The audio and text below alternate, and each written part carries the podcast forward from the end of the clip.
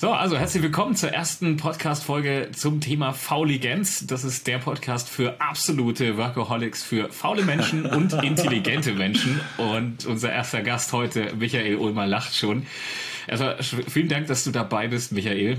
Du bist der Nummer 1 Trainer tatsächlich im deutschsprachigen Raum für emotionale Intelligenz. Das ist ein spannendes Thema, wollen wir auch mehr wissen, was das eigentlich ist. Du hattest 15.000 äh, Coachings schon abgehalten auf vier Kontinenten, bist seit 25 Jahren ja. unterwegs. Das ist grandios. Du bezeichnest dich auch selbst auf deinen Seiten als der Menschenflüsterer und ähm, das heißt, du weißt ganz genau, was dich natürlich auch von einem oder was den, was den Zuhörern von einem äh, erfüllten Leben äh, abhält und wie man da hinkommen kann. Deswegen erstmal. Andreas, vielen herzlichen Dank für diese wahnsinnige Einleitung. Ich fühle mich sehr geehrt und äh, äh, schon fast geschmeichelt, aber auch freue mich einfach, dass du das zu würdigen weißt und freue mich wahnsinnig auf dieses Interview mit dir. Und ich denke, wenn wir zwei nicht so einen Draht hätten zueinander und ich dich genauso achte in dem, was du tust, äh, dann säßen wir jetzt gar nicht hier zusammen. Und ich, ich, ich finde das einfach klasse, dass wir zwei dieses Gespräch machen. Absolut. Ähm, für jeden, der sich jetzt fragt, woher wir uns kennen, also wir haben tatsächlich auch schon bei dir im Podcast eine Folge aufgezeichnet und wir kennen uns über äh, deine Online-Kurse, die du mhm. bei unserer Plattform machst, bei AppRex tatsächlich. Und ähm, ja, wir, wir kennen uns ein bisschen schon, aber was ich mich frage, beziehungsweise was das Thema Fauligenz angeht und das Thema Gefühle, ich wollte erst mal wissen, was ist denn Faulheit für dich? Was bedeutet Faulheit für dich? Ist jetzt wirklich so, dass ich sagen würde, Faulheit ist eine Tugend. Ne, ich habe mal gehört, das soll angeblich Bill Gates gesagt haben, wenn er äh, jemandem einen Auftrag geben würde, einen Job geben würde, ne, dann würde er sozusagen jemanden nehmen, der angeblich faul ist, weil der würde bestimmt den kürzesten Weg zum Ziel finden. Und also Faulheit ist für mich auch schon fast eher eine Tugend als, als eine Untugend, wenn sie denn gepaart ist mit, sagen wir mal, sowas Lust am Ergebnis. Ja, also und dann ist Faulheit eigentlich Kreativität pur. Ja, im Grunde genommen, wie kann ich etwas gestalten, was aus dem Flow heraus ist und nicht einfach vom Kopf downgeloadet wird, sondern einfach aus mir als Ganzes heraus möchte zu einem bestimmten Thema, zu einem bestimmten Ergebnis. Ja, das stimmt. Und ich meine, du, du hast es gerade gesagt, Kreativität. Dein absolutes Herzensthema, äh, was du seit 25 Jahren machst, sind ja Gefühle. Das heißt, ähm, wenn du jetzt auch sagst, ist auch mal Kreativität den Step zurück wahrscheinlich auch. Was fühlst du, wenn du dran denkst, absolut gar nichts zu tun? Also erstmal Entspannung. Das erste, wenn, also ich kann mich auch unheimlich schnell da reinversetzen. Ich muss mir es nur vorstellen, dann durchflutet das mein Gehirn, wie ich einfach erstmal nur so da sitze, total entspannt. Stell dir das vor, wie mit so auf, in so einem Liegestuhl sitzend aufs Meer gucken. Ne, einfach nur schauen, betrachten, nur da sein, nur präsent sein, nichts tun, äh, fühlt sich total gut an. Und was rätst du dann Menschen, die absolut wild werden, wenn sie jetzt nichts tun müssten? Also es kann ja wirklich auch nicht jeder, ne? Nein, das ist eine Frage. Also die meisten sind schon so gepitcht. Ne? Also die meisten Menschen stehen eigentlich die ganze Zeit mit, mit einem Fuß auf dem Gashebel innerlich ja, und wundern sich und denken, das ist der Normalbetrieb. Ist es aber nicht. Ich mache ja auch Achtsamkeit, weißt du ja, ne, dass ich auch Meditationen habe für Achtsamkeit und habe eine komplette Ausbildung gemacht da. Und äh, das ist erstmal das, äh, was man sich erst wieder erarbeiten muss, eine echte Balance und das auch wieder zu spüren. Erst jetzt bin ich in einer echten Balance.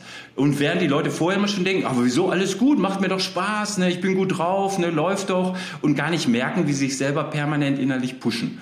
Und wenn die dann wieder runterkommen sollen, dann müssen sie eigentlich so ein bisschen wie durch eine schmerzhafte Zone durch. Du könntest auch sagen, sowas wie Katerstimmung oder sowas wie Entzug eigentlich von Adrenalin ja, äh, dass erstmal die ganzen äh, Botenstoffe im Gehirn wieder rückgebaut werden, damit die Leute erstmal runterkommen. Und du kennst es aus dem Urlaub, dann, dann dauert das manchmal so zwei, drei Tage, bevor man überhaupt mal an so einen Punkt kommt, wo man sagt, eigentlich muss ich mir jetzt diese Info reinziehen. Also überhaupt sowas wie eine Wahlmöglichkeit zu empfinden.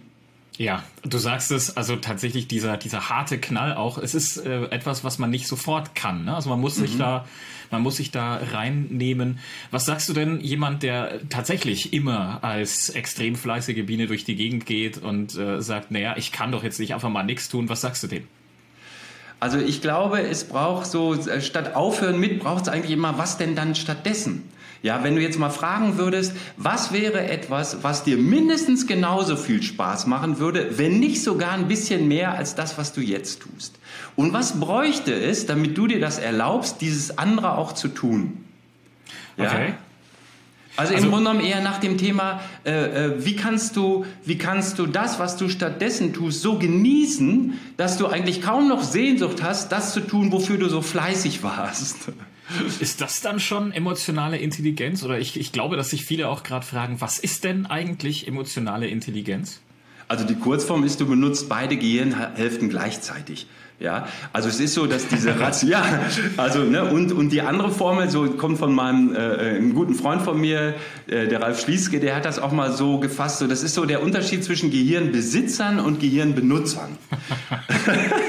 Klingt ein bisschen provokativ, meint aber einfach nur, äh, dass die meisten Menschen gar nicht merken, dass sie die meiste Zeit auf Autopilot laufen. Sie glauben, sie würden bewusst entscheiden und bewusst handeln, aber im Grunde genommen wiederholen sie nur, was sie als Muster irgendwann mal erworben haben, mit dem Kopf verknüpft haben. So richtig in Form von Nervenzellen, die miteinander verknüpft sind, die auf so einen Auslöser wie ein Trigger einfach ein komplettes Netzwerk im Kopf angeht und aktiv wird, wie so eine Lichterkette im Kopf.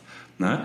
Und emotionale Intelligenz ist, dass ich diesen Unterschied wahrnehme. Ist das jetzt praktisch einfach nur ein unbewusster Reaktionsmechanismus oder treffe ich gerade eine bewusste Entscheidung, dass ich das, was ich mache, so machen möchte, wie ich das gerade tue?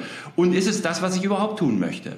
Also es braucht erstmal sowas wie, ich brauche ein Stück Distanz zu dem, was automatisch von selbst passiert.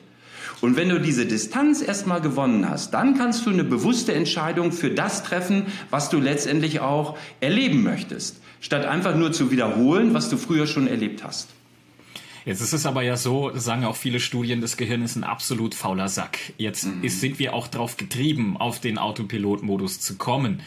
Wie kriege ich das hin? Ist das nicht wahnsinnig viel Aufwand? Und für wen ist denn eigentlich dieses emotionale Intelligenz ein Training ein Thema?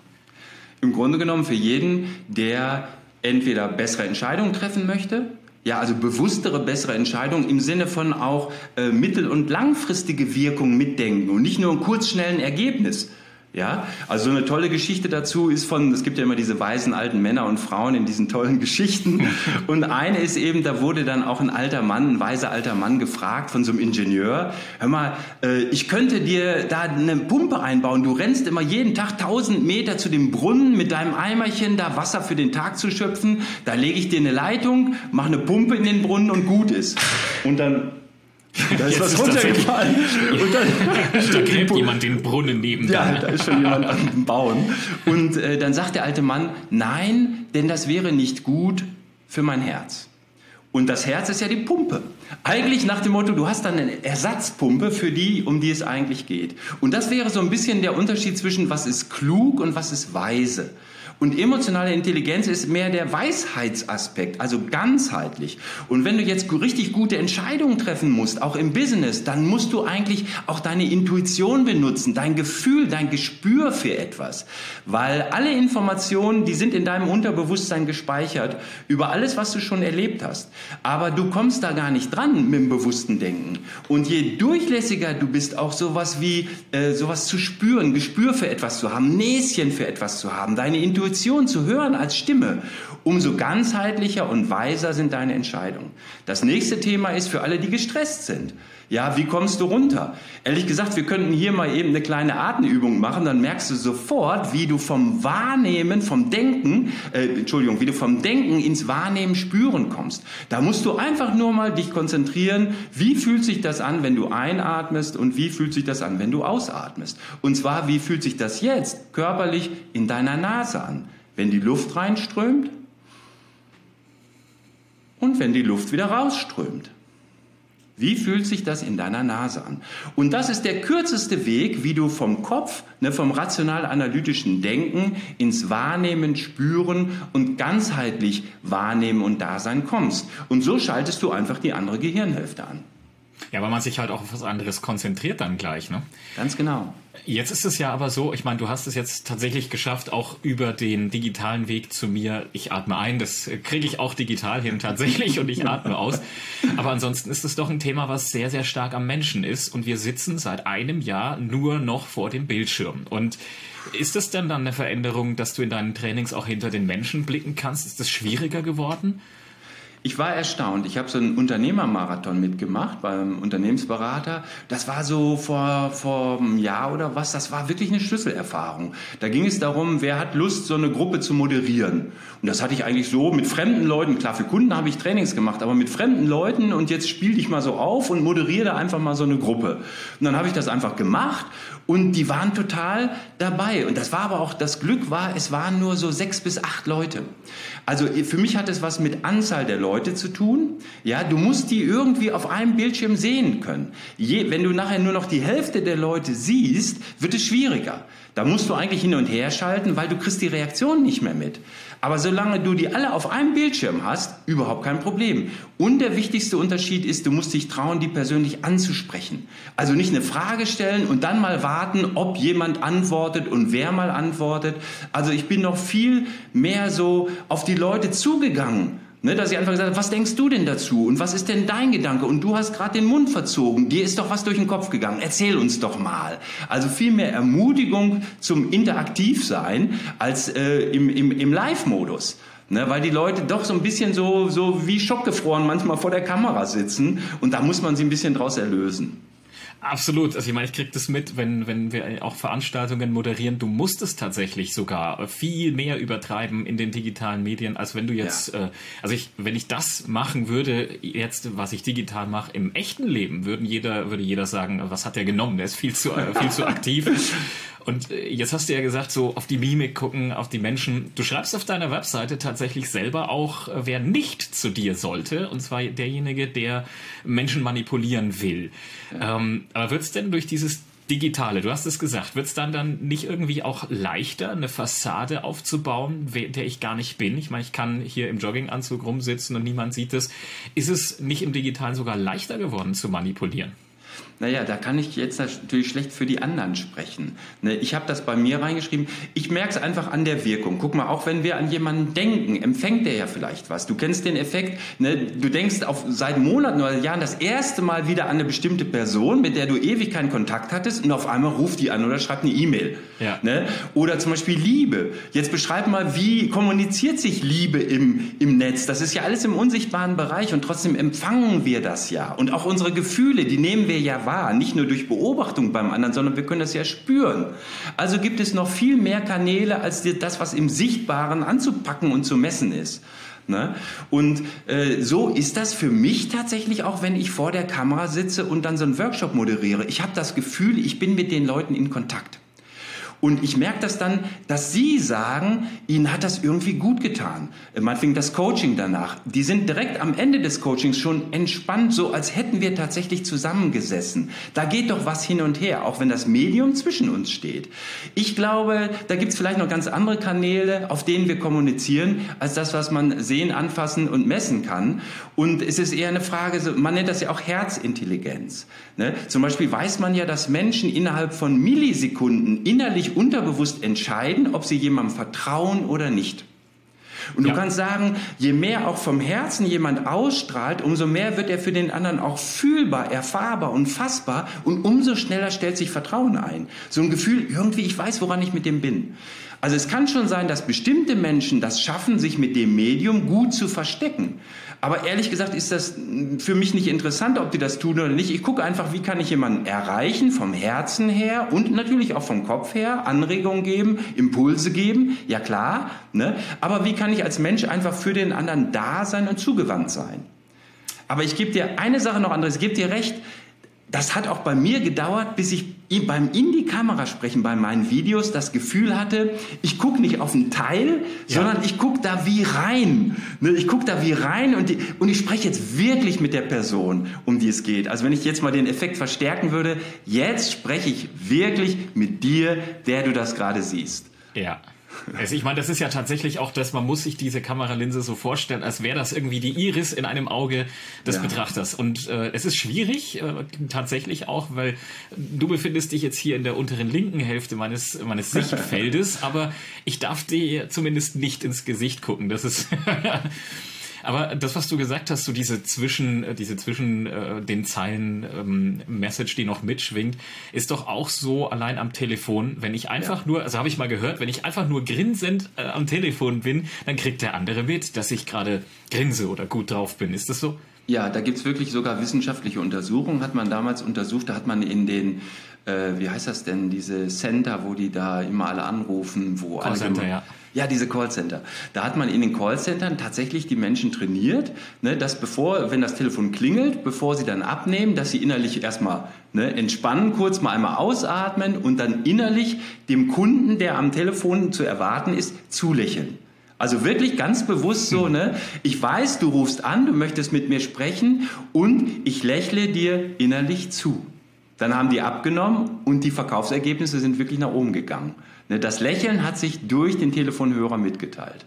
Ja, Wahnsinn. Also tatsächlich, ja. das sind das sind auch wahrscheinlich die Dinge, die du in 25 Jahren und mehr ähm, an Erfahrung mitgenommen hast.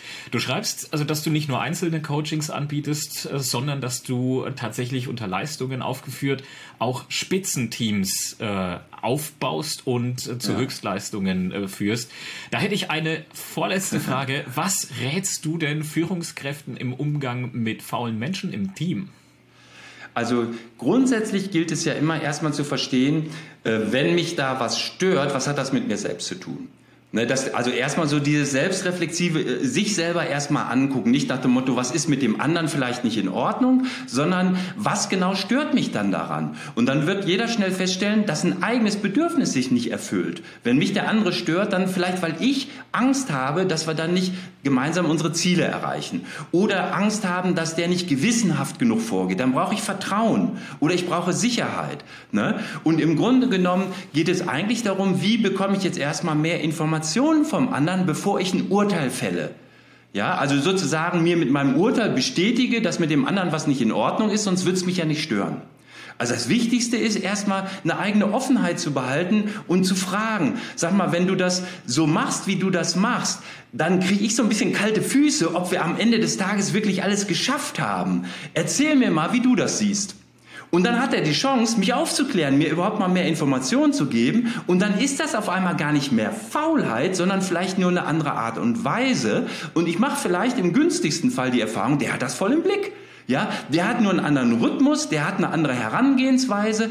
Aber jetzt, wenn ich mehr darüber erfahre, kann ich wieder mehr Vertrauen haben, dass das im Endeffekt auch das wird, was ich brauche. Ne, und nicht nur ihm selber ja. nützt. Und wenn er dann wirklich irgendwie von der Rolle ist und keinen Plan hat, dann kann ich Informationen nachliefern und sagen, du, das ist mir ganz wichtig. Ja, das muss bis heute Abend fertig werden, weil, ne, dann müssen wir liefern an und Kunde hat schon fünfmal gefragt, du, wenn du kannst, leg eine Schippe drauf. Ja. Das heißt also Kommunikation tatsächlich extrem wichtig, ja. Ja. Lieber Michael, vielen, vielen Dank, dass du heute dabei warst. Abschließend tatsächlich dann noch eine Frage. Wer oder was ist denn dein absolutes Faulheitsidol? Wo du sagst, ja, muss ich sagen, ist die Person, die ist zwar faul oder vielleicht sagt sie es nur über sich. Wer ist dein Idol beim Thema Faulheit? Gibt es da einen? Ja, also wenn ich so ein das ist jetzt ein bisschen paradox, ne? Und ich hoffe, dass meine jüngere Tochter das nie sieht, dieses Video. Weil das könnte man falsch verstehen.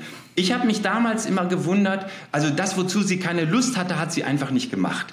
Und ehrlich gesagt, ich bin doch so von der alten Schule. Ne? Ich sag zwar, entspann dich und bleib locker und bleib im Flow, aber dieses Thema Pflicht, das ist immer noch präsent. Ja. Ne? Der, du aber ne, hast du auch deine Pflicht getan. Und ich konnte das einfach nicht über mich bringen, einfach mal konsequent zu sagen, nö, mache ich nicht, weil sehe ich gar nicht ein. Ne? Da hätte ich ja. eben mich zehnmal abgesichert, ne? bevor ich dem Kunden auch sage, nee, tut mir leid, so mache ich das nicht. Ne? So. Und also so praktisch immer den anderen über sich selber stellend, über die eigenen Bedürfnisse, aber auch über die eigene innere Überzeugung, was macht wirklich Sinn? Und da war meine jüngere Tochter mir echt ein Vorbild, einfach mal konsequent, auch zum Beispiel beim Essen, ne? Nö, mache ich nicht, dann schmeckt mir nicht, esse ich gar nichts. ich gesagt, ja, muss doch irgendwas essen. Ne? Aber solche Menschen, die so eine hohe, so ein gutes Gefühl für sich selber haben und dann da auch konsequent zu stehen und einfach Nein sagen. Ne? Und dann aber, wenn es drauf ankommt, jetzt zum Beispiel macht die ihr Studium, die macht unheimlich Meter. Die hat einen unheimlichen Ehrgeiz auf einmal entwickelt. Aber dieses sich selber dazu nicht zwingen, sondern mit sich selber sein und dann auch nach vorne gehen, wenn man Bock drauf hat und dann richtig reinzuhauen und alles zu geben. Das ist für mich alles Teil von guter, konstruktiver, kreativer Faulheit. Da mache ich gar keine Trennung. Ne? Und vielleicht ist es das, was wir schaffen müssen, diese Trennung im Kopf überwinden. Das eine sei faul und das andere sei produktiv. Ne? Ja. Vielleicht ist es nur noch diese Trennung im Kopf und hört auf, ne? lass uns aufhören mit diesem getrennten Denken und einfach ne, mal hingucken, wie wird es am besten. Und vor allen Dingen nicht äh, die Arbeitszeit zu bemessen und zu sagen, jemand, der acht Stunden da ist, der leistet auch mehr, als jemand, der es zum Beispiel in vier Stunden schafft und dann heimgeht. Ganz genau. Ja, Michael, vielen, vielen Dank, dass du dabei warst. Es gäbe noch tausend Fragen, aber ich glaube, wir müssen das einfach auf eine andere Folge vertagen. Wirklich vielen Dank für deine Teilnahme. Hat mir Riesenspaß gemacht. Super, also mir total auch jederzeit wieder gerne. Äh, äh, ne, du bist auch bei mir jederzeit ein willkommener Gast. Ich hoffe, ich habe dich auch bald wieder in, in, in, meinen, in meinen Podcasts mit drin und äh, wünsche uns beiden einfach n, n, ja, eine richtig tolle äh, persönliche Entwicklung, dass alle unsere Träume wahr werden. Vielen Dank. Lieber Michael, für alle, die jetzt dann gesagt haben, ja, nee, das Thema Fauligenz äh, finde ich spannend. Ich fand Michael klasse. Bleibt bei uns am Podcast dabei. Schaut bei Michael rein auf seinem Podcast. Spannende Themen, wenn es rund um die äh, Gefühlsthemen geht. Also absolut hörens- und sehenswert. Und dann hören wir uns bei der nächsten Folge wieder. Bis dahin, vielen, vielen Dank.